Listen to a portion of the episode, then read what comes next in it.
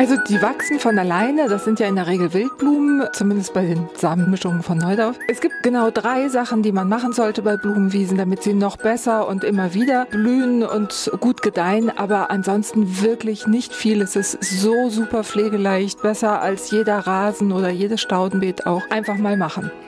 Einfach natürlich Gärtnern. Katharina Morg im Gespräch mit Sabine Klingelhöfer. Und herzlich willkommen zu einer neuen Folge Einfach natürlich Gärtnern, dem Podcast für alle Gartennerds und Pflanzenfreunde und alle, die es noch werden wollen. Mein Name ist Katharina Morg und bei mir ist wie immer die Sabine Klingelhöfer. Hallo. Hallo Sabine, du als Expertin, ich als Moderatorin.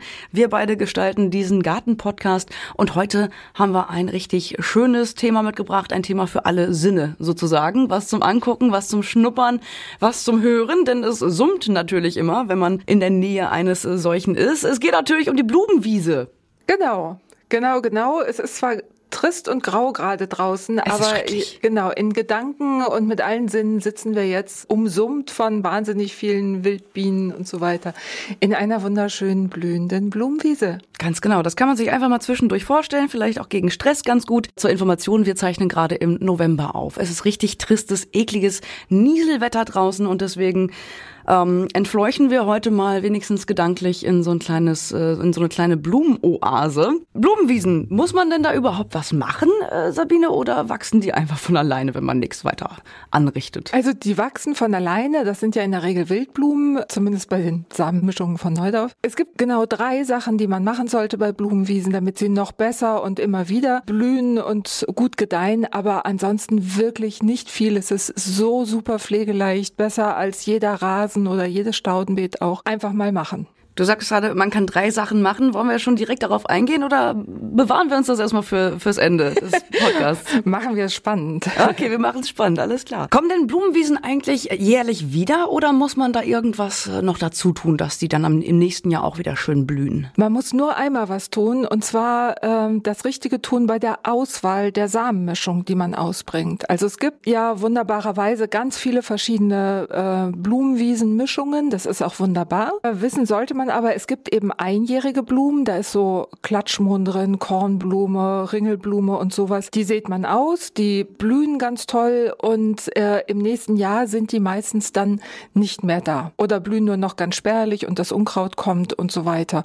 Und dann gibt es halt die mehrjährigen Arten, wo du einmal die Blumenwiese aussiehst und dann kommt die immer wieder. Im ersten Jahr sind dann auch die einjährigen dabei, wie eben Klatschmohn Kornblume, das sind so die Klassiker sozusagen, bilden auch immer schön schöne Farbtupfer. Bei den Wildgärtner-Samenmischungen von Neudorf ist das so, dass eben die zwei- und mehrjährigen Arten Während die ersten schon blühen, wachsen die sozusagen im Verborgenen. Die bilden, ganz viele äh, sind dabei, die Rosetten bilden, also so flache, kreisförmig wachsende Blätter dicht am Boden. Die blühen erst im zweiten Jahr, also überlassen das Feld im ersten Jahr den Einjährigen, bereiten sich aber vor und das Schöne ist, durch diese Rosettenbildung decken die den Boden so schön ab und es kommt gar kein Unkraut hoch. Also es ist so ein erfreulicher Nebeneffekt, weil Unkraut liegt ja immer im Garten auf der Lauer und wartet nur auf irgendein Fleckchen, wo es hochkommen kann. Damit können wir das so ein klein bisschen eindämmen. Also mehrjährige Blumenwiesen sollte man auf jeden Fall wählen, wenn man äh, es so ganz bequem haben will und die kommen immer wieder. Also die Einjährigen, die kommen dann gar nicht wieder, oder wie? Ja, Dazu muss man wissen, also die kommen tatsächlich meistens nicht wieder. Dazu muss man wissen, diese Einjährigen wie Kornblumen und Klatschmohn, die brauchen, damit sie wieder sich neu aussehen können, nackten Boden. Also die sind verschnupft oder keimen eben gar nicht, wenn sie auf irgendwelche anderen Blätter drauffallen. Und bei diesen mehrjährigen Mischungen ist das ja so. Da sind eben unten diese eben schon beschriebenen Rosetten und dann fällt so ein Samenkorn vom Klatschmohn da drauf und dann passiert genau gar nichts. Der liegt da und vielleicht vielleicht äh, holt sich ein Mäuschen oder ein Vögelchen diesen Samen, aber der kann nicht keimen und deswegen kommen die meistens im zweiten Jahr gar nicht wieder, weil sie eben nicht diesen lockeren, nackten Boden vorfinden, den sie brauchen. Hat dann natürlich Vor- und Nachteile, ne? Unkraut wird dann quasi unterdrückt, aber es kann auch nichts anderes mehr sprießen. Das ist natürlich ein bisschen schade dann. Es kommen nicht mehr die Einjährigen, aber diese Zwei- und Mehrjährigen, hm. die sind ja dann schon da und das sind dann die, die auch dauerhaft bleiben. Die kommen jedes Jahr wieder, muss man gar nichts mehr machen, nur auf den Klatschmohn muss man dann eben verzichten. Nochmal zur Zusammenfassung, was ist das dann alles? Also Kornblume und Klatschmohn? Das sind die einjährigen. Ringelblume gehört auch dazu. Und dann haben wir die, die mehrjährigen wie Wegwarte, Witwenblume, Leinkraut und noch viele andere. Also wirklich auch in allen Farben, lila, weiß, blau und so weiter, äh, Lichtnelken und so. Und die, die blühen dann eben auch das ganze Jahr über quasi. Also das fängt dann im Mai, fangen die ersten an und das blüht dann bis in den Oktober hinein. Da hat man also immer was davon. Ja, fantastisch. Und nicht nur wir haben was davon, sondern natürlich auch die vielen Insekten, die sich daran laben, ja. die ja auch wahnsinnig wichtig für die Ökologie sind, für den Rest des, des Kreislaufes. Genau. Ähm, hat man wahrscheinlich schon hier und da was von gehört. Wir kommen nochmal zurück zur Pflege, was wir gerade schon so ein bisschen angeteasert haben. Was muss man denn zur Pflege tun? Du hast gesagt, da gab es drei Sachen, die man zu beachten hat. Genau. Das eine ist im Frühjahr, nachdem ich zurückgeschnitten habe, Unkraut jäten. Das zweite ist im Frühjahr zurückschneiden. Und das dritte ist eventuell noch im Sommer zurückschneiden. Das sind die drei Sachen. Ich muss, wenn die einmal gut angewachsen sind, muss ich äh, weder wässern und düngen brauche ich sowieso nicht. Also sind sehr dankbar. Wirklich sehr dankbar. Wir hatten ja, ich glaube 2018 war dieser wahnsinnig trockene Sommer gewesen, wo alles verdorrt ist, aber unsere Blumenwiese, die war zwar nicht mehr hüfthoch, sondern nur noch kniehoch, aber sie hat geblüht. Das habe ich selbst bei meinem Südbalkon gesehen. Also alles ist wirklich eingegangen, sogar der Lavendel hatte zu kämpfen. Mhm. Aber diese Wildblumenaussaaten, die ich da hier und da verstreut habe, die haben geblüht. Ja. Die waren da. Ja, super. Die sind einfach hart im Nehmen. Mhm. genau. Wir kommen nochmal aufs Unkraut zu sprechen. Also ich sag mal in Anführungszeichen Unkraut, ne? Ist natürlich Unkraut menschengemacht. Eigentlich ist es ein ganz normales Gewächs wie jedes andere auch. Aber wie erkenne ich denn da das Unkraut, was da nicht hingehört? Das ist dann ja vielleicht ein bisschen schwierig in diesen ganzen verschiedenen äh, Saaten, die man dann da ausbringt. Ja, äh, das ist zugegebenermaßen echt ein bisschen schwierig. Unkraut ist übrigens für mich äh, immer die Pflanze, die zur falschen Zeit am falschen Ort wächst. Das kann auch die Kartoffel sein, die da in meiner Wildblumenwiese wächst. Mhm. An, an der Stelle und zu dem Zeitpunkt ist sie einfach für mich ein Unkraut und gehört da nicht hin. Das ist auch ein interessanter Ansatz. Ja, weil ich finde, natürlich ist keine Pflanze ein Unkraut und muss grundsätzlich weg. Die meisten Unkräuter sind ja sogar Heilpflanzen. Mhm. Aber es gibt gute Orte und weniger passende Orte für, für diese Unkräuter. Ja, und in der Blumenwiese, da gehören sie halt nicht hin, weil manche Unkräuter einfach so, so einen Aussiedlungsdrang haben. So wie Giersch zum Beispiel, das hat vielleicht jeder schon mal gehört, der. Kann man wundervolle Salate von machen. Ja. Aber das schmeckt auch nur im Frühjahr gut. Im Sommer schmeckt auch der Girschsalat Aha, nicht okay. mehr so lecker. Aber Girsch ist so ein Unkraut, das man ausziehen sollte und das erkennt man auch sehr schnell, weil wenn eine Pflanze ganz schnell überall erscheint, dann ist das Girsch. Und alles, was wie Gras aussieht, das kann auch einfach entfernt werden. Da gibt es auch die Quecke, die sieht auch aus oder ist auch ein Gras und die macht so ganz fiese, äh, lange Wurzelausläufer unter der Erde und kann sich da in Wahnsinns kurzer Zeit sehr stark verbreiten und verdrängt eben die schönen Wildblumen und das will man ja nicht haben. Also das mache ich einmal im Frühjahr, da gehe ich halt durch und hole so die, naja, die größten Placken an Unkraut, sage ich mal raus. Da muss man nicht so akribisch vorgehen, aber dass man den Wildpflanzen da eine gute Basis liefert, dass sie schön Platz haben zum Wachsen. So Gräser, die lasse ich eigentlich auch ganz gerne ein bisschen wuchern, weil die, äh, da knabbern meine Katzen ganz gerne dran. Ah, okay, ja gut.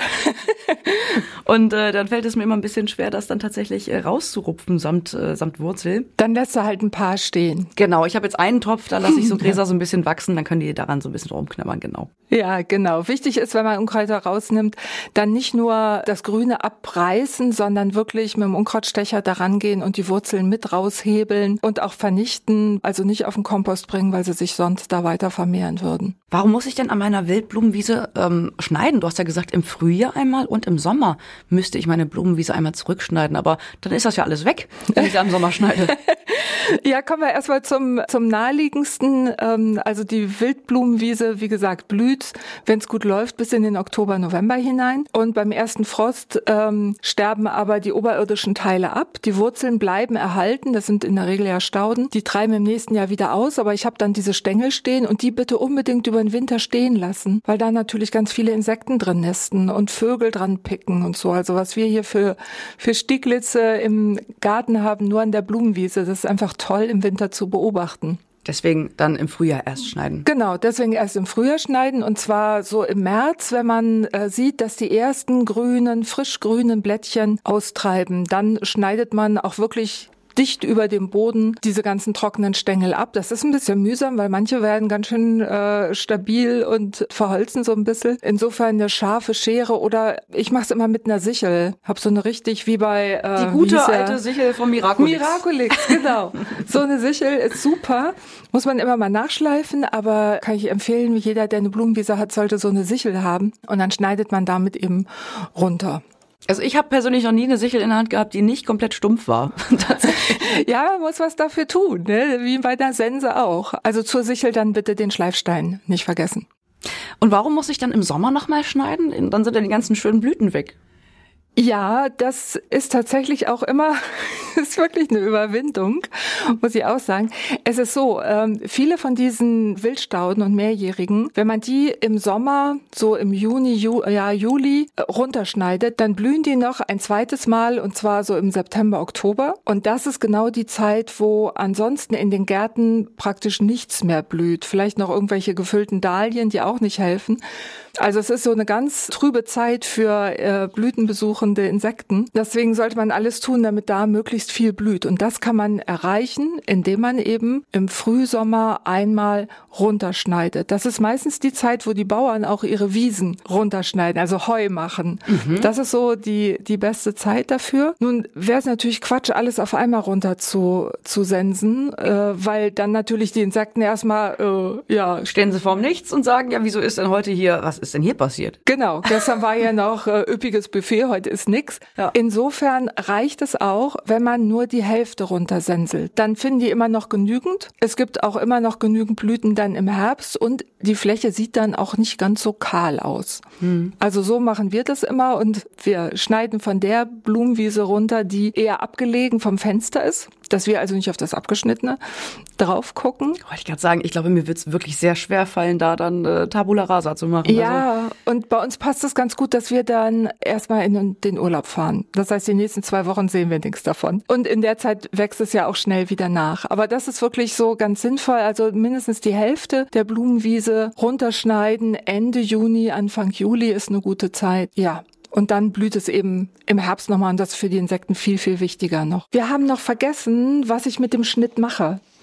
Ach genau, ja. Und zwar, wie verwende ich den denn dann? Ja, genau. Und zwar sollte der gerade der Schnitt im Sommer, da sollte das Schnittgut, also was du abgeschnitten hast, das sollte noch so zwei, drei Wochen liegen bleiben auf dem abgeschnittenen, weil selbst wenn zum Schnittzeitpunkt noch keine Samen da sind, viele Pflanzen schaffen es, auch im abgeschnittenen Zustand noch eine Notreife der Samen hinzukriegen, sodass noch Samen äh, entstehen können und dann eben ausfallen können, vor allen Dingen an Ort und Stelle. Und das ist ja immer gewünscht, dass wir so viel wie möglich frische Samen wieder haben, die, die dann auch wieder zu neuen Pflänzchen werden können. Also erstmal zwei, drei Wochen liegen lassen und dann entweder, also ich stopfe viel davon auch unter die Hecke einfach, damit es verrottet. Wir haben auch so einen Platz, wo wir eben solche, solches Gestrüpp langsam, aber sicher verrotten lassen. Oder im blödsten Fall äh, bündelt man es halt und stellt es dann irgendwann zum Grünschnitt, Abfuhr bereit. Aber wenn du es dann unter die Hecke schmeißt, ich nenne das jetzt einfach mal schmeißen, ja. ähm, dann versamt sich das ja unter der Hecke. Bekommen die denn dann letztendlich noch genug Licht? Nee, und das ist ja auch ganz gut so, weil unter der Hecke will ich ja auch keine Wildblumen haben. Ach so, okay. Also insofern, das ist so eine Win-Win-Situation. Die Hecke freut sich, weil sich das langsam zu Humus zersetzt. Ich habe auch was davon, also ich habe keinen Wildwuchs in meiner Hecke, weil die finden da keine guten Bedingungen zum Wachsen. So, Sabine, dann sind wir jetzt bei unseren drei ultimativen Tipps angekommen zur Pflege einer optimalen Blumenwiese. Der erste Tipp, bitte nur hochwertige und mehrjährige Samenmischung verwenden. Zweiter Tipp, auf jeden Fall im Frühjahr schneiden, so im März. Direkt nach dem Schneiden runter auf die Knie zum Unkrautjäten. Wunderbar. ja. Sehr gut zusammengefasst. Wenn ich jetzt noch irgendwelche Fragen an dich habe oder an die Firma Neudorf, wo kann ich mich denn dann hinwenden? Ja, du kannst entweder in die Show Notes gucken, da packe ich meine E-Mail-Adresse rein und freue mich wirklich über Kommentare oder Fragen. Aber wir haben auf neudorf.de auch ganz viele Möglichkeiten zur Beratung. Du kannst anrufen, E-Mails schreiben und so weiter. Und du kannst natürlich auch bei Instagram oder Facebook uns Nachrichten schicken und da antworten wir auch sehr gerne drauf. Vielen Dank, Sabine. Sehr gerne. Dann hören wir uns in der nächsten Folge wieder, wenn es heißt Einfach natürlich Gärtnern, der Podcast für Pflanzenfreunde und Gartennerds und alle, die es noch werden wollen. Mein Name ist Katharina Morg und bei mir war wie immer die Sabine Klingelhöfer. Tschüss. Bis zum nächsten Mal. Das war der Podcast Einfach natürlich Gärtnern mit Katharina Morg und Sabine Klingelhöfer. Mehr zum Thema gibt's auf neudorf.de.